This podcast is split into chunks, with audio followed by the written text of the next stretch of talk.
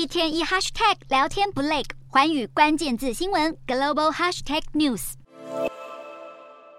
不管是粉红包包还是纯白建物，都是真的。但拍广告的人，你看出来了吗？都是假的。中国的广告出现越来越多 AI 虚拟人物，取代原本花大钱请的艺人和网红。有研究公司预估，到了二零三零年，这块市场在中国可能价值高达四百二十亿美元。AI 生成的人物还有自己的广大粉丝，而且不像真人，会累、会变老或者惹麻烦。像是中国艺人吴亦凡卷入性侵案，让品牌重新思考行销策略。分析师表示，中国的消费者对新科技的适应相对快速，因此比较能够接受虚拟人物。但研究显示，在中国已经相当紧绷的就业市场，AI 开始抢走人类的饭碗。